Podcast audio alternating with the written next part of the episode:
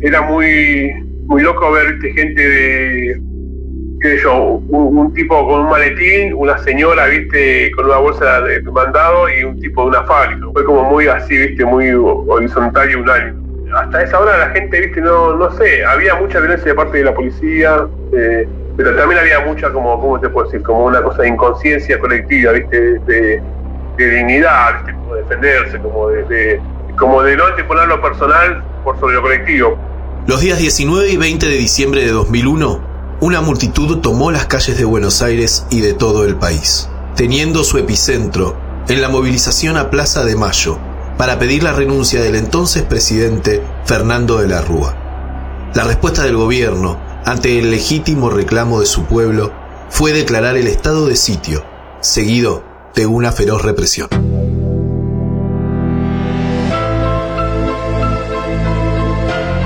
Retrospectivas.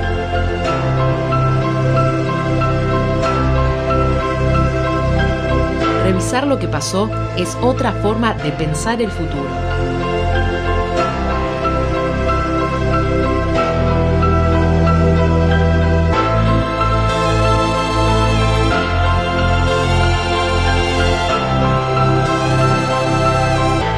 La respuesta fue diametralmente opuesta. Minutos después del anuncio, comenzó a sentirse el ruido de las cacerolas en todo el país.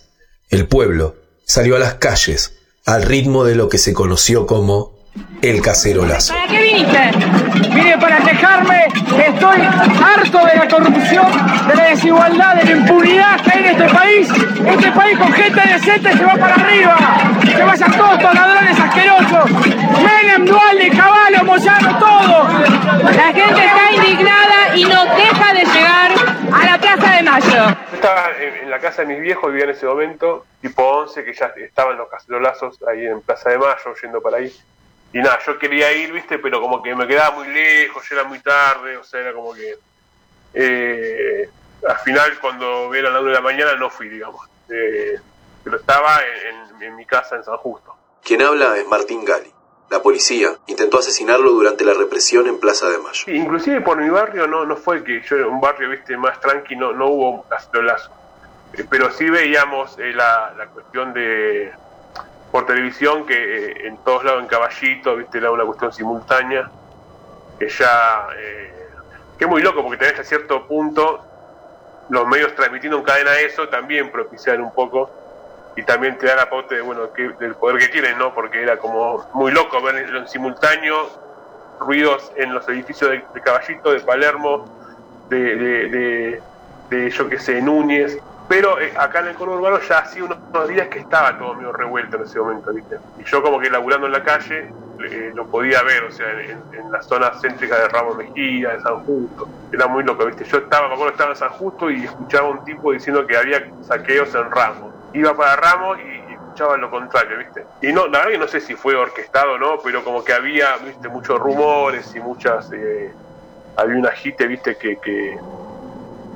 También, igual por más que haya sido movilizado por alguien, viste, la situación estaba re crítica, algo tenía que pasar, porque estaba todo muy difícil. La realidad es que ese 19, yo había estado viendo también la tele, al mismo, al, igual que el 20 también estuve todo el día viendo, imágenes, pero cuando Gastón volvió de trabajar esa tarde, me dijo que había visto la pobreza en la calle, me, dijo que había visto eh, familias enteras pidiendo comida en las puertas de los supermercados, eh, que había estado inclusive por la provincia y había visto había visto situaciones violentas, este, no, no entre la gente y eso, sino de, violencia moral, digamos, ¿no? Me parece como que el estado, la declaración del estado de sitio sin duda fue un golpe muy fuerte a la sociedad que estaba reclamando medidas urgentes, pero no del estilo, del estilo represivo, sino del, estilo de gestión, o sea, gestionar, tomar medidas, fíjate qué haces con toda esta gente muriendo de hambre. ¿no? solamente se escuchaban los cacerolazos, se escuchaban en la calle un movimiento de gente impresionante. Cuando él volvió de trabajar, el 19 a la noche estamos hablando, cuando él llegó de trabajar me dijo, no, no sabes lo que es la calle. Y se escuchaba desde mi casa, nosotros teníamos, vivíamos en un PH, teníamos un patiecito, un primer piso, y se escuchaba el ruido de las cacerolas, la gente gritando, que golpeaban los, este, los, los postes o los semáforos. Y él en ese momento me dijo, la verdad es que tendríamos que salir a hacer un poco de ruido, pero eh, fue muy difícil. La verdad que nuestros, nuestro hijo y nuestras hijas dormían, eh, así que ya era muy, muy complicado tomar una decisión como esa, ¿no? Así que nos quedamos en casa y, bueno, él inclusive en un momento agarró un, secador de piso, un, palo de un escobillón y le pegó un rato a una parrilla de hierro que teníamos. Esa noche, del 19 de diciembre, una multitud comenzó a marchar hacia la Plaza de Mayo y el Congreso, golpeando las cacerolas y vociferando la consigna que había atravesado a todos los argentinos desde las elecciones legislativas.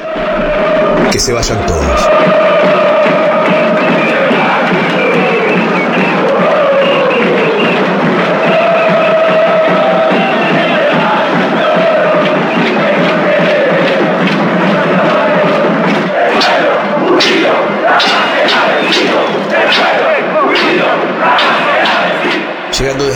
Puntos de la ciudad de Buenos Aires y el conurbano, la gente se concentró en la plaza frente a la Casa Rosada, y además del ruido del cacerolazo y el grito de que se vayan todos, se cantó por Argentina, y se entonaron las estrofas del himno nacional. Las protestas también tuvieron lugar en todo el país. La respuesta del gobierno no tardaría en llegar.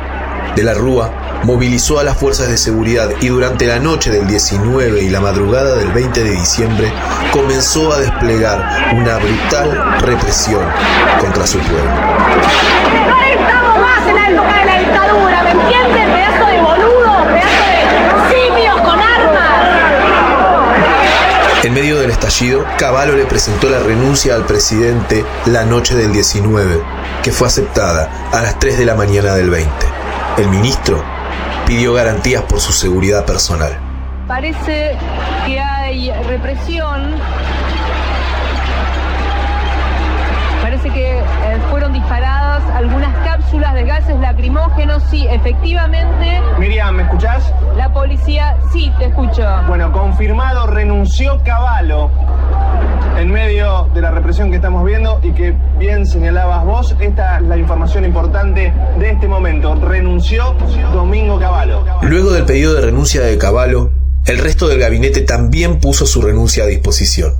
Mientras tanto, el estallido y la represión continuaban en los alrededores de la plaza y la Casa Rosada. Durante la mañana del 20, llegaron a la plaza diferentes organizaciones políticas como Madres de Plaza de Mayo, para sumarse a los oficinistas, comerciantes, amas de casa y jóvenes que aún quedaban en el lugar. A lo largo de la jornada, personas que no se habían movilizado la noche anterior también decidieron acercarse o quedarse por la zona luego de salir de sus trabajos.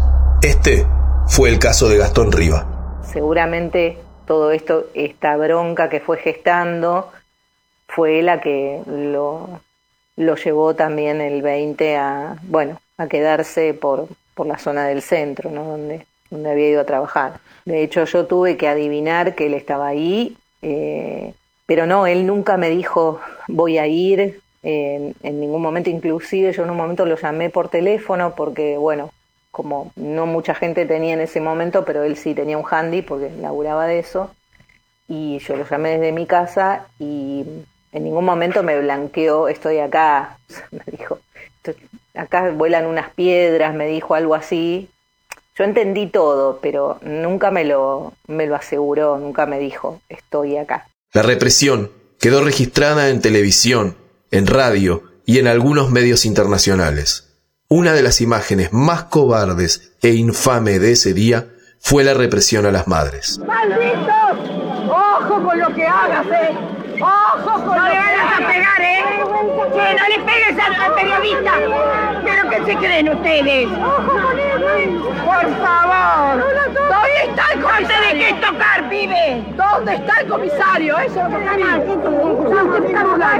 Yo quiero saber dónde está la gente que se detuvo acá en esta plaza. Han pegado, han pegado como unos cobardes. 90 años tiene mi compañera y la golpearon. Son unos hijos de mi puta mal paridos. Y para picar este plan de hambre tienen que hacer esto. Esos tipos es una lástima que su madre ha sufrido para parirlos, porque son mal paridos.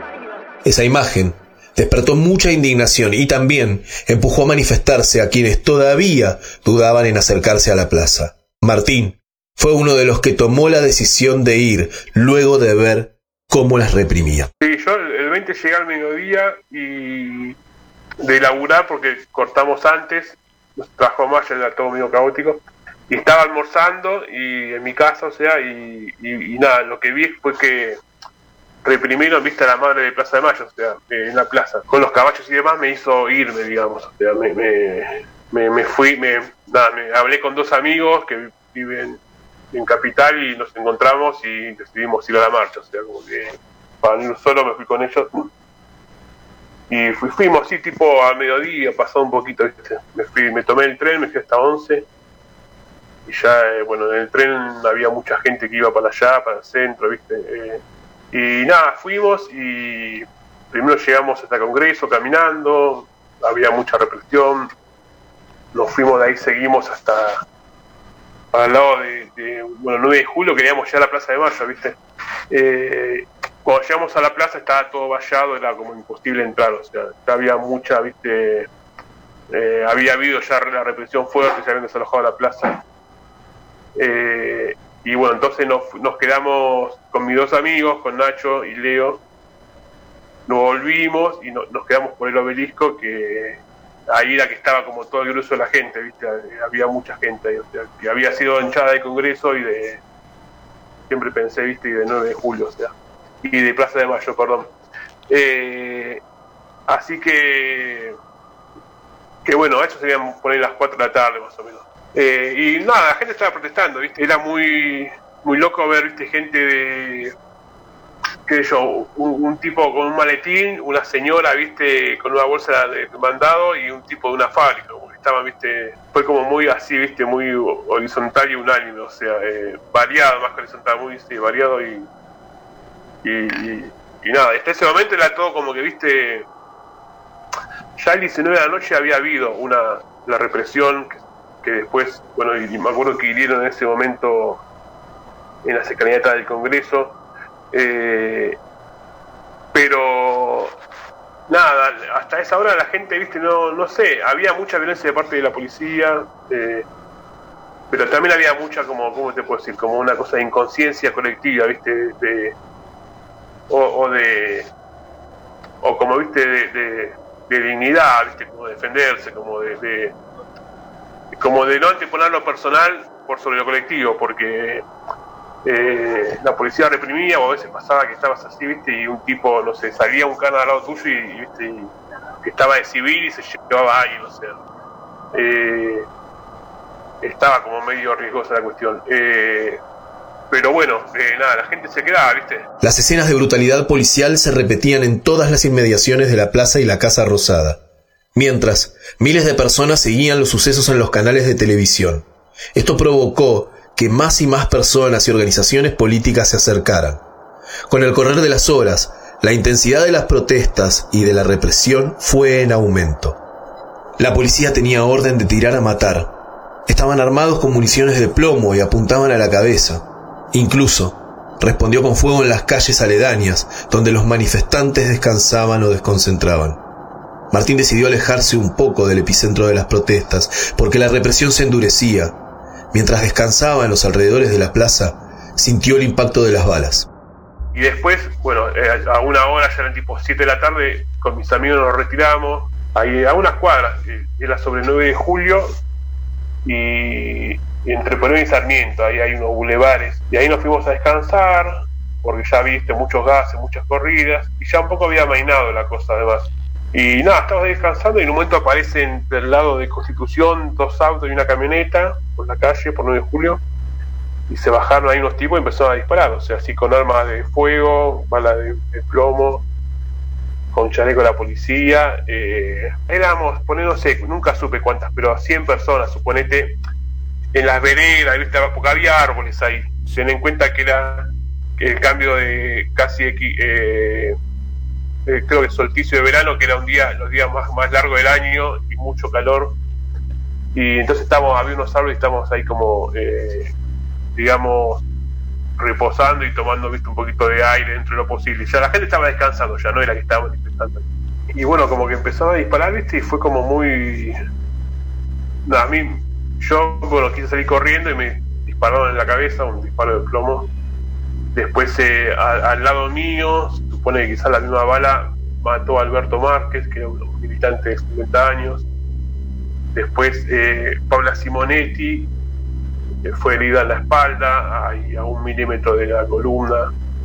Otro chico, Pablo Córdoba, fue herido acá en el, mentón, eh, todo con bala de plomo y, y como la cintura para arriba, ¿viste? Como que no hubo ninguna eh, idea de, ¿cómo te puedo decir? De, reprimir algo de manera más o menos, ¿viste? Eh, fue como tirar a matar, o sea. Y, pero además, lo, lo más fuerte del caso es como que está todo filmado, o sea, porque hay grabaciones de la cámara de obelisco, de crónica, hay gente también, hay gente del ojo obrero que estaba ahí como eh, naciones caseras, digamos. Eh, y se ve que no, no es que hubo, viste, una batalla o que hubo tiros de nuestro lado, viste, que como era un momento nada de ya de retirada, digamos, finalización de la marcha.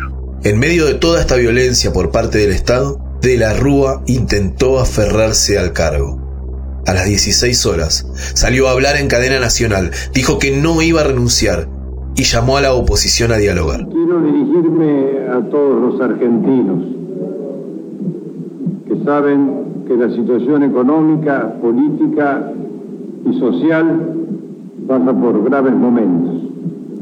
Estamos en una situación crítica.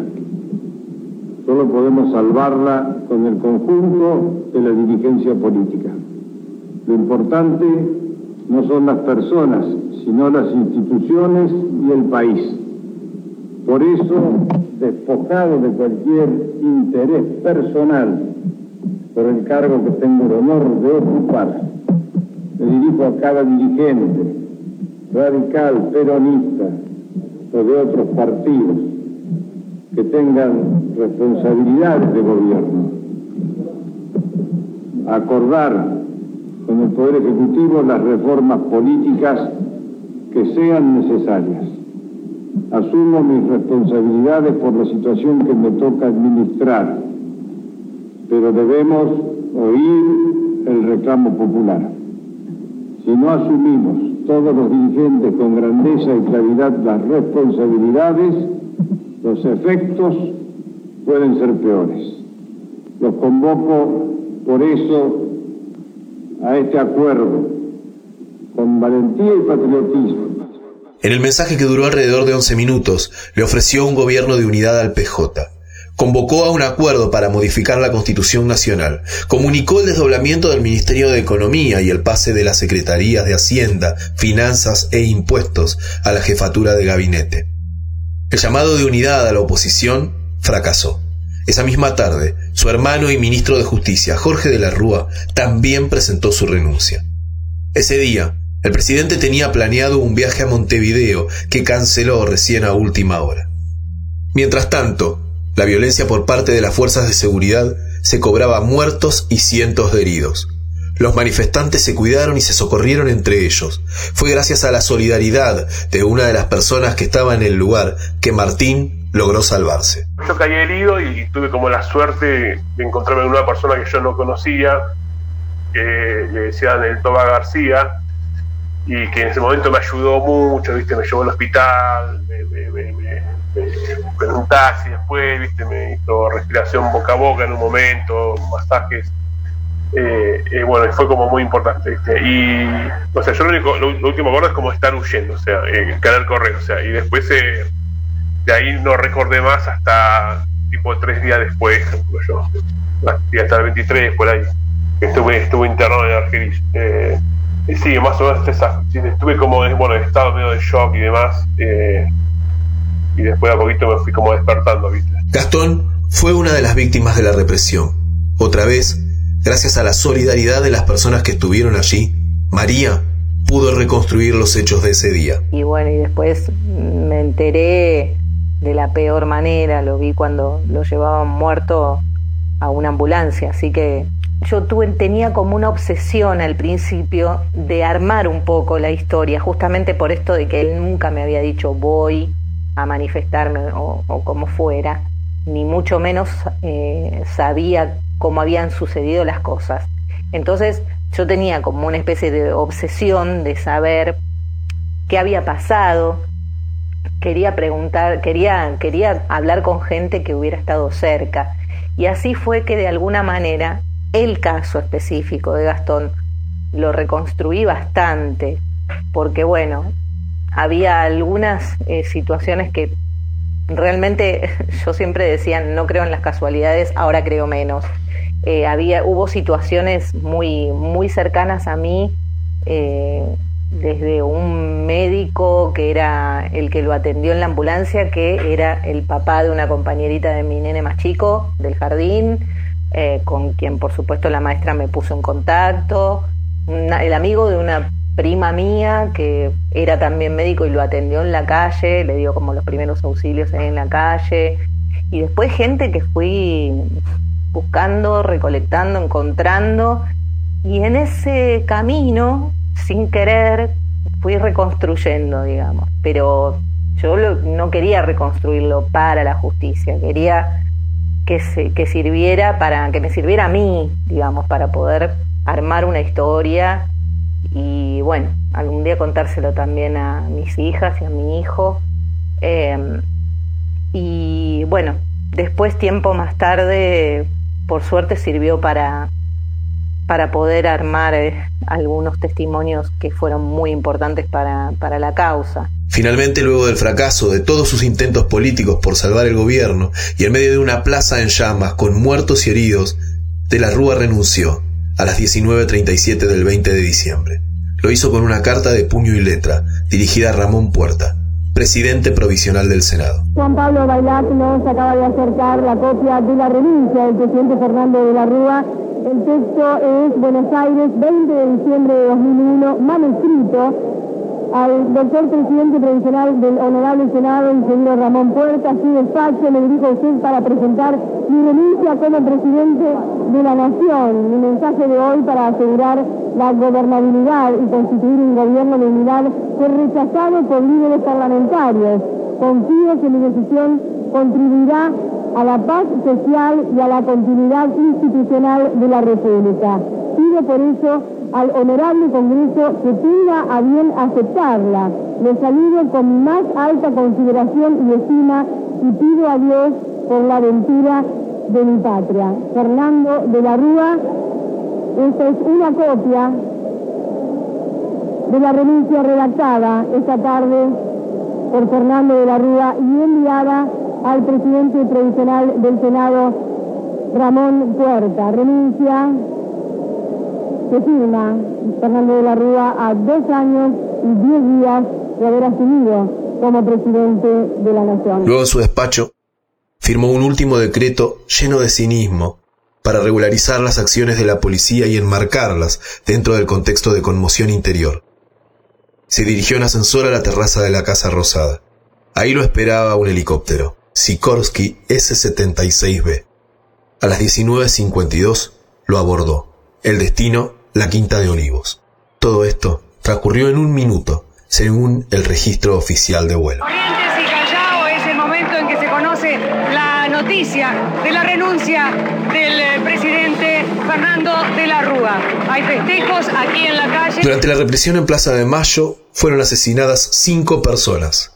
Carlos Almirón Gustavo Benedetto, Diego Lamagna, Alberto Márquez y Gastón Riva. Otras cuatro personas sufrieron tentativas de homicidio. Paula Simonetti, Marcelo Dorado, Sergio Rubén Sánchez y Martín Gali. 227 personas sufrieron lesiones. La matanza fue conocida como la masacre de Plaza de Mayo. Además, en todo el país se registraron 39 asesinatos, entre ellos el de siete niños y adolescentes de entre 13 y 18 años. Martín y María reflexionan sobre la dificultad de ser víctimas de violencia institucional en Argentina. Es un proceso muy difícil, viste, en, porque es como que en un punto trasciende lo político, va más a lo humano, viste. Yo después en el momento empezaba a sentir culpa porque al lado mío falleció una persona que yo conocí a su esposa, eh, Marta, eh, Marta Pinedo, y como que me sentía, viste, como culpable por eso, o sea, como que te empieza a parecer un montón de distancia, viste. Después tuve testigos que fueron eh, en su momento baleados, viste, eh, amenazas, y eso que yo te la puedo contar, porque mucha gente, viste, no puede, o sea, mataron quizás al papá de alguien, un chico, o al esposo. Eh, eh, entonces, eh, en ese caso debe ser mucho más difícil, ¿viste? yo creo que a cada uno le debe pegar distinto, pero es como que es muy fuerte. Yo al principio, siendo consciente de lo que es el Estado argentino más, como que no podía creer la idea de que me hirieran, ¿viste? que me hubieran querido matar, o sea, no lo podía creer, o sea. Y eso que tuve un tío, viste, que fue secuestrado con, por los militares, por suerte no fue desaparecido, o, conozco, viste, casos, mis viejos eran delegados sindicales, viste, y, no es que era inocente de lo que podía hacer. Pero bueno, vivirlo en carne propia es como muy fuerte, viste. Y así todo yo sobreviví, viste. Eh, hay otras personas que siguen todavía buscando justicia, viste, que yo también sigo buscando, o sea, pero bueno, es como que un asesinato naturalmente es algo mucho más fuerte. La realidad es que tienen una, em, tienen una complicidad fenomenal con la justicia, ¿no? Por eso es que llegamos a los 20 años de impunidad, porque realmente ellos han tenido una mano de la, mano negra de la justicia durante estos 20 años que los ha ayudado a quedarse en este papel cómodo de víctimas, sin ninguna duda ellos tuvieron un, apoyo.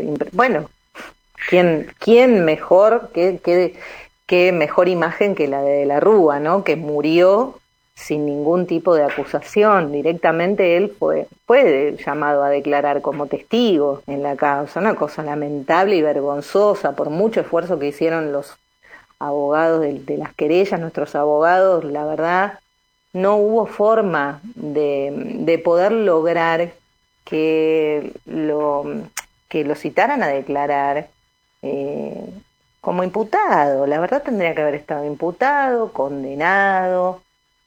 Realmente eh, lo de De la Rúa, yo realmente estoy hablando bastante centralizada en Buenos Aires, pero también hace poco murió Reutemann cuando en Santa Fe hubo nueve víctimas, o sea, más que acá todavía.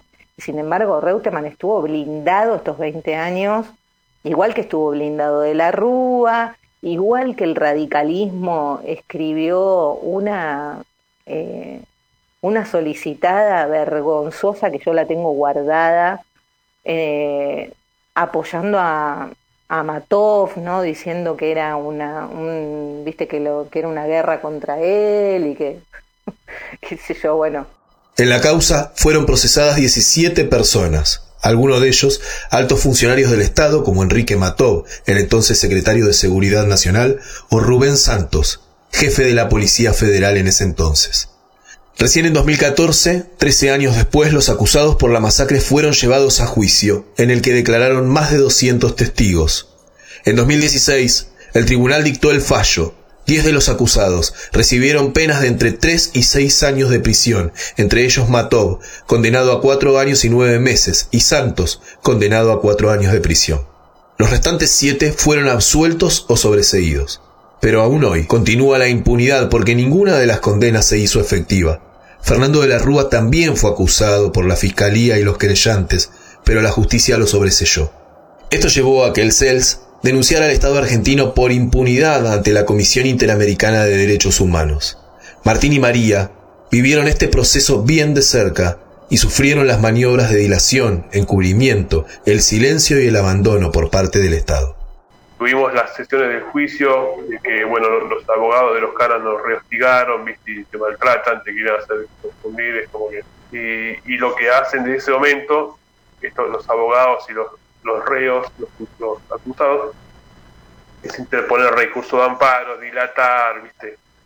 Están años, hubo una sentencia en 2015 y la apela, la apelaron 10 veces, entonces como que nunca termina de, haber una sentencia definitiva. Hay una condena y la apelan, ¿viste? Y claro, es como que ahora en vez de cuatro años y medio quieren tres años y nueve meses, ¿viste? Porque eso creo que les permite no ir a prisión. Pero, ¿viste? Ya ponerle, en el caso de Matov, Claro, el tipo ya tiene 80 años, es como que está estirándolo, ¿viste? Para irse de este mundo y no responder, o sea, básicamente, esa es la estrategia, porque porque sabe que quizás lo logre, o sea, eh, como lo lograron otros, yo qué sé, Mestre murió también antes, lo mismo de la Rúa, que igual de la Rúa eh, había sido ya como eh, exonerado, digamos, exonerado, no disculpado, mejor dicho, y bueno, se hace como muy larga, ¿viste? La cuestión, o sea, la vez que tuve que declarar en el juicio, me acuerdo que tuve como un error respecto a, uno, a un horario que además pasaron 20 años, ¿viste? Eh, y recorriste miles de distancias judiciales, te hicieron miles de chequeos médicos, de preguntas, test psicológicos. Y tuve un error, me acuerdo, y tipo, la, eh, los abogados me empezaron, ¿viste? Los policías como a atacar, como que, ¿viste? Falso testimonio, me iban a... Es como que se encarniza más todavía una vez que estás ahí ya como que tomás parte en una acción para incriminarlo, ¿viste? Se pone todavía más espeso. Pero bueno, ¿viste? Seguimos eh, yendo a las audiencias, seguimos, ¿viste?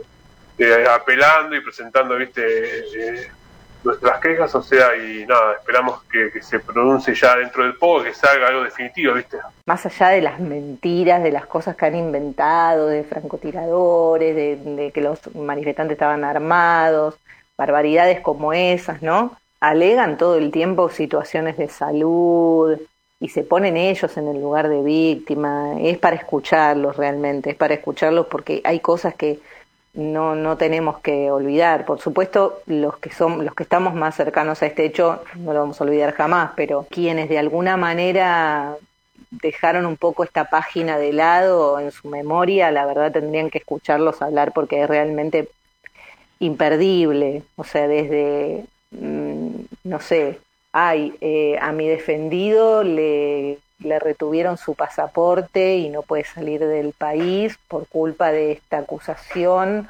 o, eh, bueno, a raíz de, estos hechos eh, yo no puedo, ¿no? En, en, en, primera persona yo no puedo estar tranquilo sin que haya alguna expresión de parte de, alguna persona con quien me cruzo alguna vez. El juicio hay que reconocer que ha sido muy largo y también ha sido este, muy doloroso, pero, pero se llegó a condenar, aunque las condenas no estén firmes, se llegó a condenar por primera vez, no en Argentina, sino en la región, a funcionarios que actuaron en situaciones de represión en modelos democráticos, ¿no? en, gobiernos democráticos. Eso sí es la primera vez que sucede. No pudimos llegar al presidente, pero eh, entonces tiene un...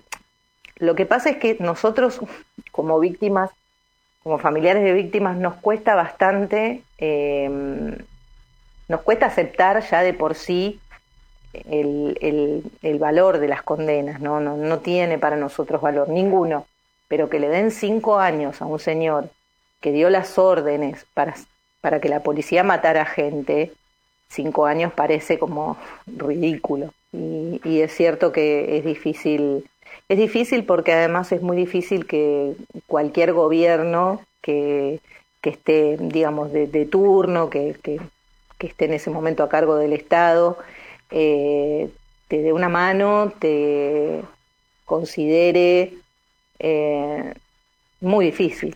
Eso, todo eso es difícil no, no ha sucedido, de hecho. Hemos pasado 20 años de mucha soledad. ¿Qué cambió a partir de la crisis y el estallido social de 2001 en las dinámicas de poder entre el pueblo y sus representantes? ¿Fue un punto de inflexión para volver a ganar las calles? ¿Qué hay de cierto en algunas afirmaciones que buscaron, y todavía buscan instalar la idea de que un nuevo escenario como el 2001 es posible. Martín y María tienen claro que la sociedad argentina no fue ni es la misma después de aquellos 19 y 20 de diciembre. Por un lado, es cierto que eh, a partir de 2001 yo no tengo ninguna duda que ganamos la calle eh, y que cada conquista eh, sí o sí tiene que superar la, vía de la calle primero para realmente ser lograda, ¿no? Eso por un lado. Y por el otro creo en el cinismo enorme de los medios de comunicación que utilizan 2001 como la catástrofe de cualquier gobierno o de, o no sé, de cualquier situación. Ah, estamos en 2001. Eh, no, señor, 2001 fue 2001. O sea, eh, hoy es hoy. El macrismo fue el macrismo, no sé, qué sé yo. Este, sí, eh, me parece que se utiliza como em, la debacle de un país cuando realmente en 2001 fue la debacle. O sea, las, las situaciones van cambiando. Yo no, no lo veo, eh, no lo veo más como 2001, o sea, son situaciones distintas que claro, lo que, lo que hacen es eh, en realidad utilizar una situación dramática como fue la de aquellos días para decir, bueno, se cae el país, ¿no? Se cae un gobierno. Bueno, son, son cosas distintas, me, parece. Agradecemos a Martín Gali y a María Arena por brindarnos sus testimonios. El material de archivo pertenece al documental de Pino Solanas Memorias del Saqueo, a la televisión pública, Canal 13, Telefe, Canal 26, TN, Canal 9, Crónica TV, El 12 de Córdoba y a la Asociación Madres de Plaza de Mayo. Retrospectivas es un podcast original de Colmena. Este episodio está narrado por Martín Valle. La producción es de Lucas de Rossi. En edición, Dayana Acevedo. Locución, Rocío Méndez. Y la portada del episodio la dibujó Cami Camila. Pueden escuchar todos nuestros podcasts y contenidos en Spotify o en www.radiocolmena.com.